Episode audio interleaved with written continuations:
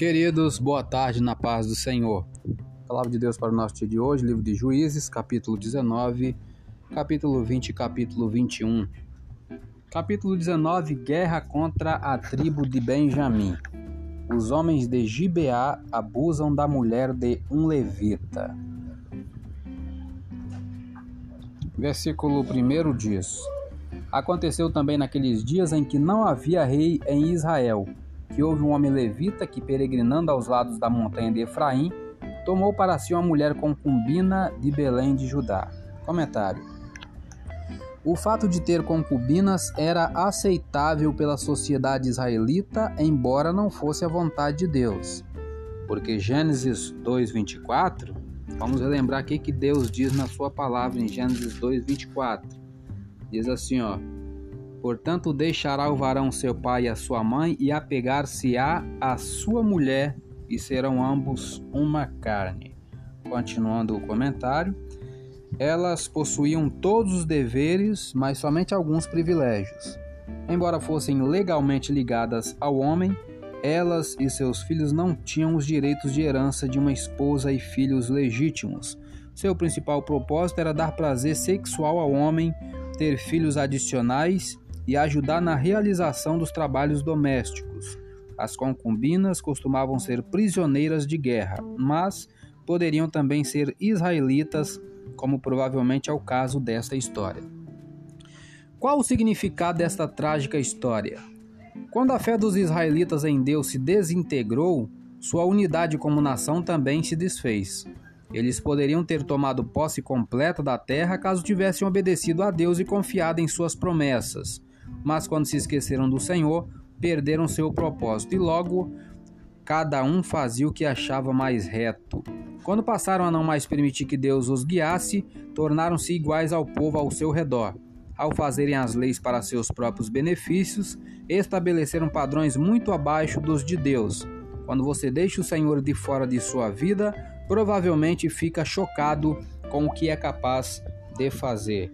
Versículo 30 diz: e sucedeu que cada um que tal que tal via dizia: Nunca tal se fez, nem se viu desde o dia em que os filhos de Israel subiram da terra do Egito até o dia de hoje. Ponderai isto no coração, considerai e falai. Capítulo 20, versículo 1 diz: Então todos os filhos de Israel saíram e a congregação se ajuntou como se fora um só homem, desde Dan até Berseba, como também a terra de Gileade ao Senhor em Mispa. É um pequeno comentário: a cidade de Dan estava localizada no norte de Israel e Berseba, no sul. As duas eram sempre mencionadas juntas como referência a toda a nação. Versículo 13 diz: Dai-nos, pois, agora aqueles homens filhos de Belial que estão em Gibeá, para que os matemos e tiremos de Israel o mal. Porém, os filhos de Benjamim não quiseram ouvir a voz de seus irmãos, os filhos de Israel. Comentário: Talvez os líderes benjamitas tivessem distorcido os fatos sobre o sério crime em seu território, ou provavelmente fossem muito orgulhosos para admitir que alguns dentre o seu povo foram tão imorais. Em qualquer um dos casos, eles não atenderiam ao resto de Israel para, para entregar os acusados pelo crime. Eram mais leais à sua própria tribo do que às leis de Deus. Ao protegerem seus parentes, todos os benjamitas desceram ao mesmo nível de imoralidade dos assassinos. Com este ato, temos uma ideia da completa queda de estrutura moral da nação. O período de tempo dos juízes termina em uma sangrenta guerra civil que abre o cenário para um renovo espiritual que viria sob Samuel, verificar no livro de 1 Samuel. E o capítulo 21, para terminar, fala sobre a ruína de Jabes Gileade. É, vamos ler aqui o versículo 8 a 12, diz assim, ó. E disseram, há alguma das tribos de Israel que não subisse ao Senhor a Mispa? E eis que ninguém de Jabes de Leade viera ao arraial, à congregação. Porquanto o povo se contou, e eis que nenhum dos moradores de Jabes de Leade se achou ali. Então o ajuntamento enviou lá doze mil homens dos mais valentes, e lhes ordenou, dizendo: Ide e a fio de espada feria aos moradores de Jabes de Leade, e às mulheres e aos meninos. Porém, isto é o que havei de fazer: a todo varão e a toda mulher que se houver deitado com um homem totalmente, destruireis. E acharam entre os moradores de Jabes de Leade quatrocentas moças virgens que não conheceram um homem deitando-se com varão. e as trouxeram a arraial a Siló, que está na terra de Canaã. Comentário para terminar. Os israelitas passaram de uma a outra confusão, devido ao precipitado voto feito no calor da emoção. É, no versículo 5, né, diz assim: ó, E disseram os filhos de Israel: Quem de todas as tribos de Israel não subiu ao ajuntamento ao Senhor? Porque se tinha feito um grande juramento acerca dos que não viessem ao Senhor a mispa, dizendo: Morrerá certamente. Comentário. É, continuando o comentário, né? Devido ao precipitado voto feito no calor da emoção, que acabamos de ler, eles destruíram mais uma cidade. Provavelmente justificaram sua atitude com os seguintes argumentos.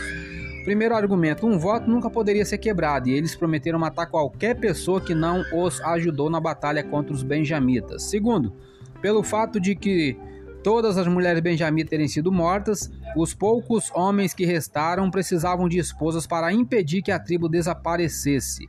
Poupar as mulheres solteiras de Jabes de Gileade parecia ser a solução correta.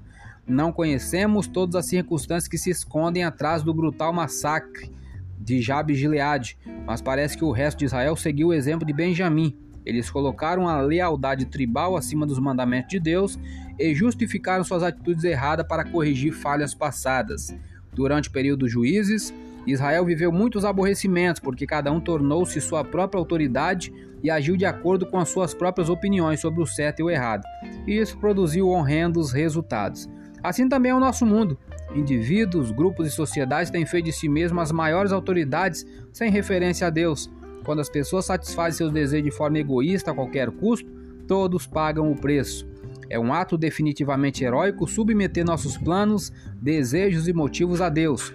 Homens como Gideão, Jefté e Sansão são conhecidos por seu heroísmo na batalha, mas sua vida pessoal estava longe de ser heróica.